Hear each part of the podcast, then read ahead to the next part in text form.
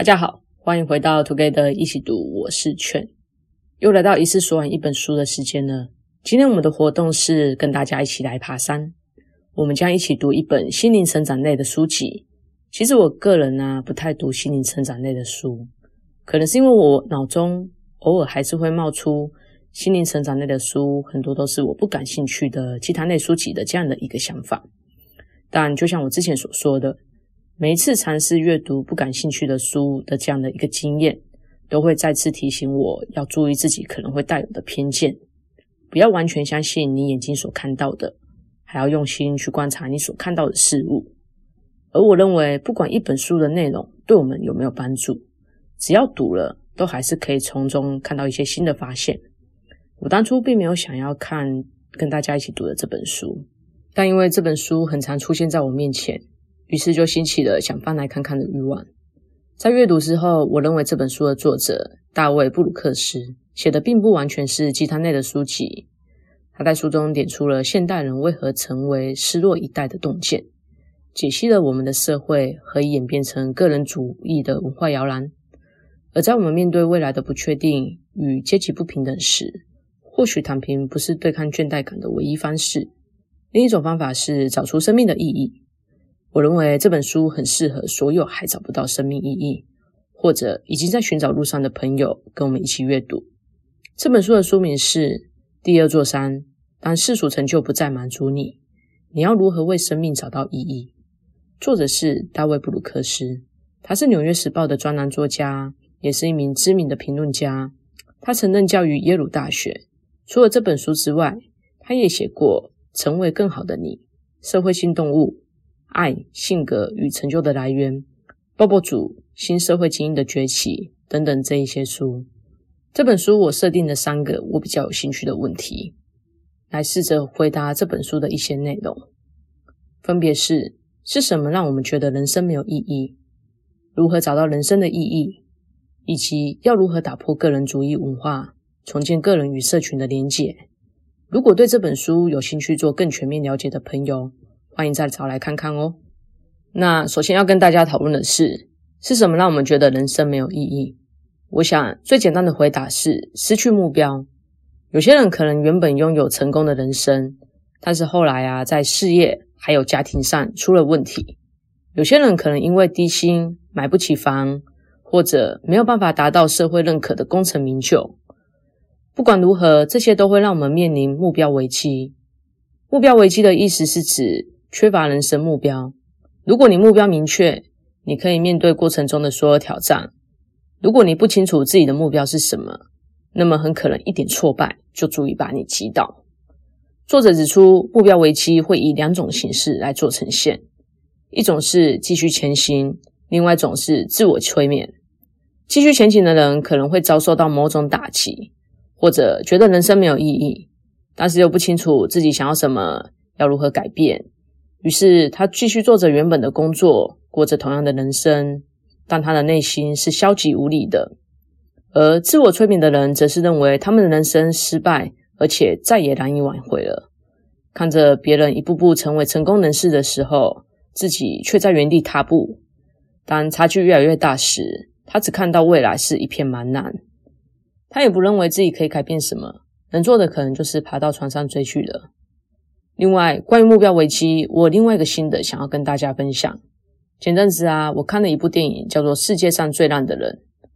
电影描述了故事的女主角朱莉，她是一个聪明、有自信，却也对很多事只有三分钟热度的人。朱莉从学生时期就不断探索未来的可能，她在医学系、心理学系到摄影这一块都非常的有天分，却因此无法安于现状。认为自己值得更好的选择。时光流逝，即将满三十岁的朱莉，人生还是一团混乱。当朱莉在男友的新书发表会被问到职业时，她说：“我在书店工作。”此时的朱莉已经不再像二十岁的时候有自信，勇于探索各种人生。朱莉在事业跟爱情的处理一片混乱。三十岁的她觉得自己是世界上最烂的人。当然，后续还是有一些自我价值的追寻，还有探讨啦。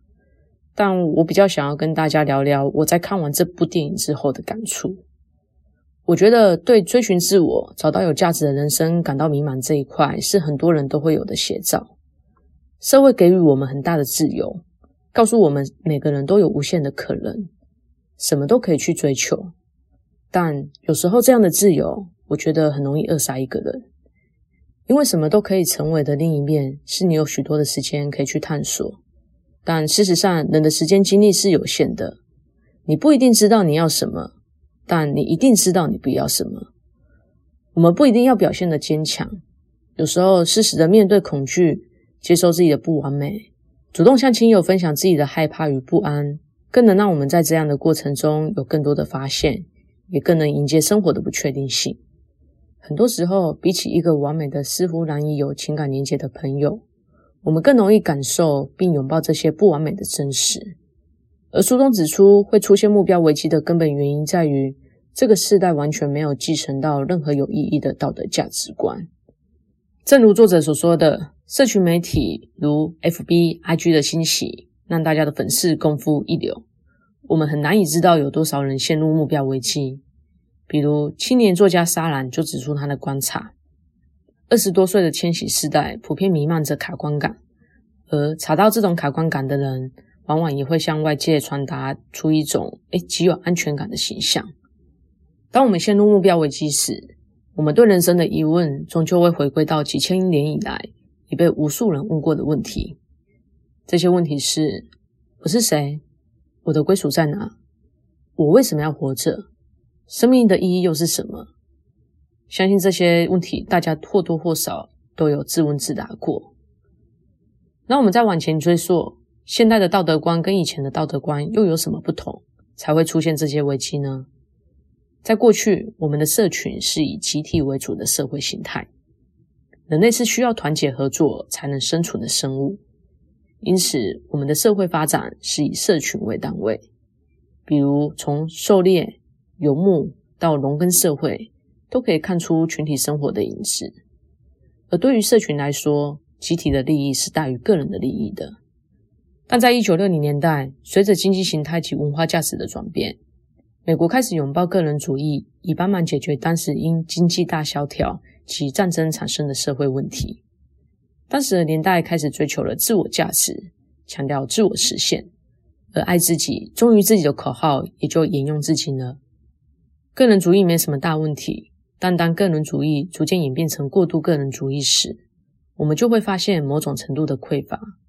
当人们开始用外在能力与成就定义自己时，每个人都会急着告诉大家自己有多满，社会就会形成一种崇尚忙碌以及个人成就的心态，而社会文化从群体优先的集体主义转变成以我为先的个人主义的代价是，强调个人责任的究责文化，人与人的关系也变得疏离，因为我们不再能从社群中得到紧密感，爱会给你扎根的感觉。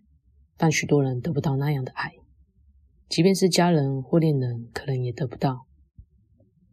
过度个人主义文化，因此就造就了失落的一代，形成四个社会危机，分别是孤独危机、不信任危机、意义危机，还有部落主义。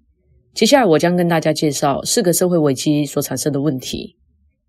第一个是孤独危机，作者以美国做举例，但我想我们还是以比较熟悉的台湾作为例子。根据二零二零年台湾远见杂志做的二零二零年孤寂大调查，调查显示有接近半数的国人经常感觉到孤寂，而在近年来，自杀已成为台湾青少年前两大死因，仅次于意外。若分析居住状态，独居者感到孤寂的比例是最高的，与配偶还有其他家人同住感到孤寂的比例则是最低的，显示社交孤独已经是不分男女老少都在面临的问题。另外，关于与配偶及其他家人同住而感到孤寂比例最低的这一点，或许可以显示造成孤寂感的原因不只是因为情感疏离，距离也会造成显著的影响。另外，科学研究也指出，孤寂会严重损害健康。孤寂感并非忧郁症，却会减少寿命，提高得到中风、心脏病的几率，对健康所造成的影响更甚于肥胖、抽烟、酗酒等等因素。在美国，因为社交孤独造成自杀、药物滥用和酗酒的案例逐年增多，这样的死亡也被称为绝望死，而绝望是我们周遭无处不在的社交孤立所导致的。这样的感觉，相信很多人都经历过。第二个是信任危机，老一辈的人通常对于团体都有很深的荣誉感，认为为团体做出牺牲是一件很合理的事，因为当你服务你所属的组织时，组织也会给你回报，这是基于互惠的心理。比如，我们很多人小时候的生活环境，会发现邻里关系非常的好。在生活资源不便利的状况下，许多人会交换物资，互通有无。比如送蔬菜啊、水果啊，也会帮忙收信、照顾小孩等等。而在现代，因为社群产生的紧密感逐渐消失，人与人的不信任感也就逐渐扩大了。我们很容易怀疑别人的用心，不论原因为何，也常常认为一切只能靠自己。就像英国作家乔治·艾瑞特所说的：“有什么孤独会比不信任更让人觉得孤寂呢？”第三个是意义危机。在过去，老一辈人多半以服务所属的组织作为生活的意义，还有人生的目标。但在现代，为团体服务已经不再是许多年轻人所信奉的。比如，我们对国家的怀疑会大于对国家的信任。当集体叙事不再存在，生命故事必须由自己自由挥洒书写时，很多人往往会很迷茫，不知道自己为什么合伙。因为我们多数人往往没有一个明确的目标与使命感来诠释人生的意义。第四个是部落主义。书中指出，当人因为激进的个人主义一再的觉得孤独无处可去时，他们就会回归最古老的本能，借此对威胁做出反应，也就是回归部落。以反制因个人主义导致的社会孤立，还有缺乏意义的人生。部落会透过共同的情感把人连接在一起，但这样的情感却是非我族类，其心必异的二分法。比如，许多激进分子之所以加入伊斯兰国，是因为他们找不到归属感，而 IS 给他们一个归属的地方，借由集体叙事让他们产生连结，还有认同感。他们也寻求战争。已成为殉道者和英雄，为自己的生命赋予意义。在了解到是什么让我们觉得人生没有意义后，不知道大家的心理想法又是什么？会不会跟我一样好奇？哎，那又要如何找到人生的意义呢？第二个问题的答案也是这本书的主要目的之一。作者告诉我们，人的一生会有两座山，第一座山是利己，追求社会文化所设定的目标。比如，我们会追求功成名就、环游世界、拥有幸福人生。第二座山是利他，要找到人生的意义，在于要从个人主义转变为以关系主义为中心的第二座山思维。相比于第一座山的重点在于建立自我，还有定义自我；第二座山则在于摆脱自我，还有放下自我。第一座山会让我们想要获取。第二座山则让我们愿意贡献。第一座山让我们以自我为中心，第二座山则让我们以他人为中心。这两座山其实没有分先后顺序。有些人会先爬第二座山，再爬第一座山；有些人则先爬第一座山，再爬第二座山。而这两座山也不相互排斥。我们在爬第二座山的同时，并不代表我们要放弃第一座山。那又为什么要爬第二座山呢？因为第二座山是承诺，透过四个承诺的实践，我们会找回生命的归属，还有关系的连结，发现生命的深度，还有喜乐。这四个承诺分别是志业、婚姻、人生观与信仰，以及社群。说到这啊，我想跟大家聊聊我对这四个承诺的想法。老实说，我对其中的一些承诺并没有太大的连接感。可能是因为我现在还没有爬到第二座山，加上作者的叙事对我来说还蛮庞大的，所以我还不能做一个很好的说明。但我会从中挑出几个承诺跟大家一起读。如果有兴趣的朋友，也欢迎再找书来阅读。第一个承诺是置业，作者提到寻找职业跟寻找置业有很大的不同。当我们处于求职心态，我们会很理性的列出自己的才能。这些才能在哪些领域最有价值，并且设法投资时间还有精力，以获得最高的 CP 感。但如果我们追求的是置业，我们就不会活在自我意识层面，理性的思考哪些是薪水最高的，或者是最舒适的工作。我们面对的会是生命的本质。比如，当我们看到不公义的事情时，会唤起我们灵魂中对自由还有公平的追求，引发我们加入或组织团体，以做出积极的回应。每个人会因为性格或经验的不同，所以很难知道志业在每个人生命中的样貌会是怎样。可能我们有遇到过，也可能因为其他的事情让我们阻碍了或忽略了置业的召唤。另外，置业也是有考验的。当置业的成本高于获利时，如果我们处于职业的心态，那么就很可能因为回报不高而放弃。但如果我们处于追求置业的心态，那么你可能会认为自己没有选择的余地，因为放弃置业就等于违背自己的天性。当枝叶的召唤被听见，有人做出允诺的时候，承诺就成立了。关系主义者做出的承诺会定义他的人生。而他做出的承诺，还有他实践的方式，也就定义他人生的品质还有满足感。第二个承诺是婚姻。作者认为，个人主义式的婚姻有一个很大的问题，就是他会把人困在自我的劳动里。如果你进入婚姻后，试图想要得到自我实现，那你会非常的挫败，因为婚姻会不断的把你拉离自我的目标。美满的婚姻必须是彼此臣服，而不是一起拥有自主权才能办到的。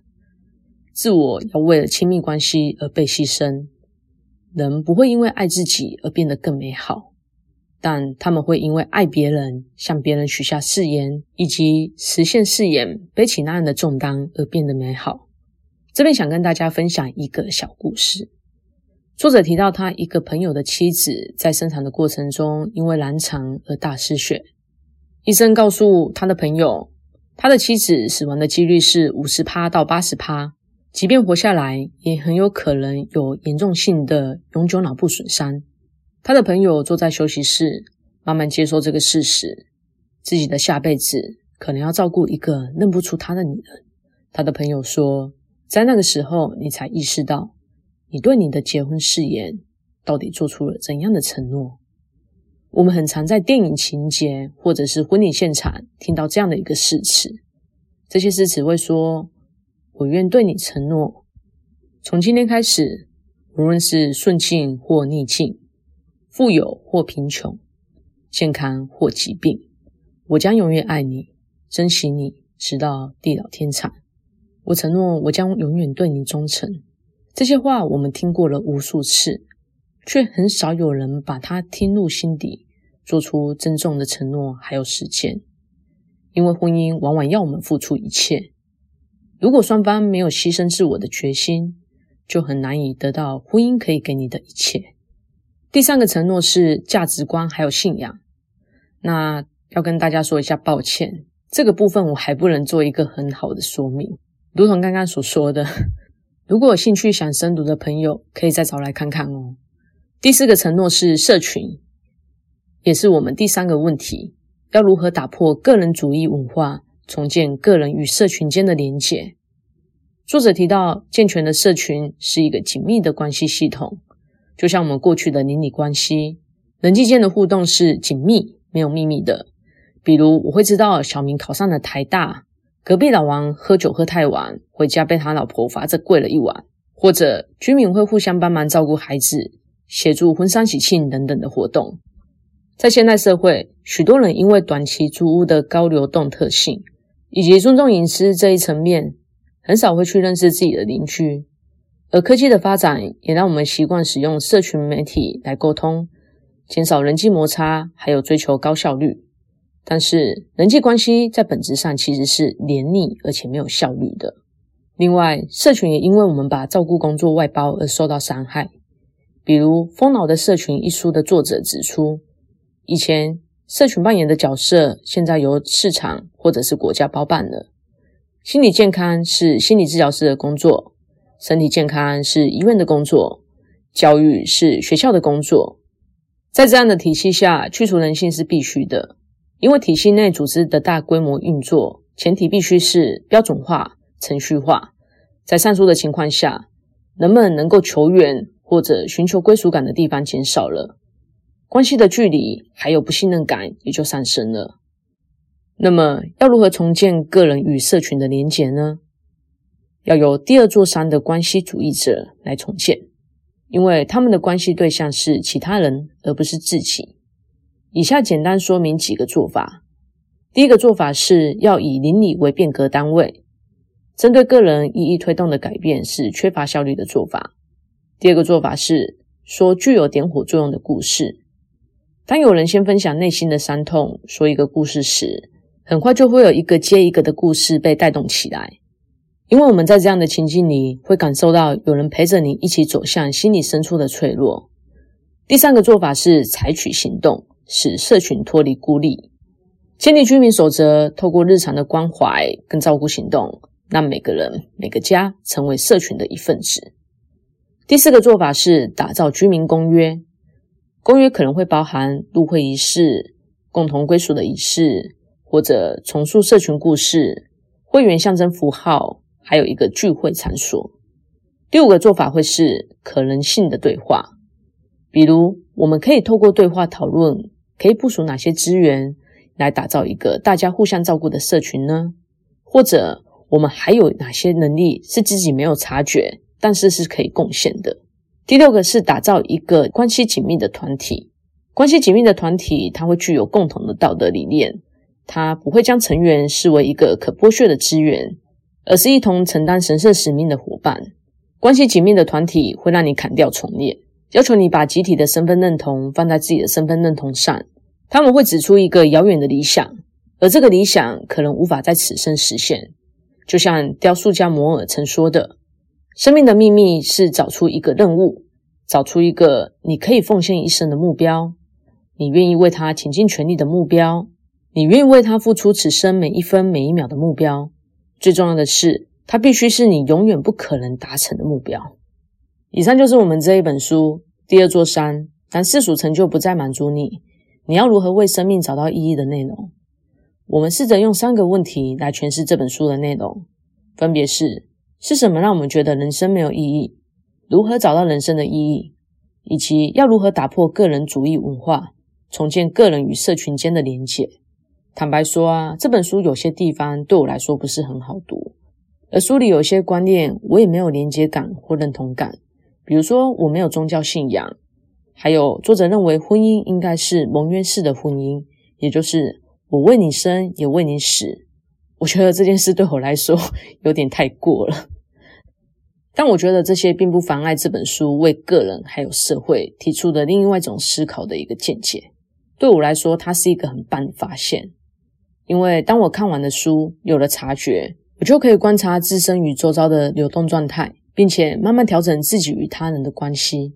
这也是我想跟大家分享的。我们或许都曾经困惑社会诉说的主流价值，也可能曾对社交关系感到无所适从，甚至觉得人生没有意义。但或许我们可以用另外一种角度出发，以利他的第二座山思维作为我们的人生目标，为生命做下四个承诺。就像爱因斯坦曾说的：“不要立志做一个成功的人，但要极力做一个有价值的人。”下一集又将回到我们一起慢慢读完一本书的时间了。会先由路易斯带大家一起读《Headspace 冥想正念手册》的前言。节目的最后，想问大家的是：大家曾经有过觉得人生没有意义的时候吗？是因为什么原因呢？喜欢这集内容的朋友，也欢迎推荐并分享给你身边的人，也欢迎留言写下你对自己的想法与意见。祝大家有个愉快美好的一天，Together 一起读，与你下次见。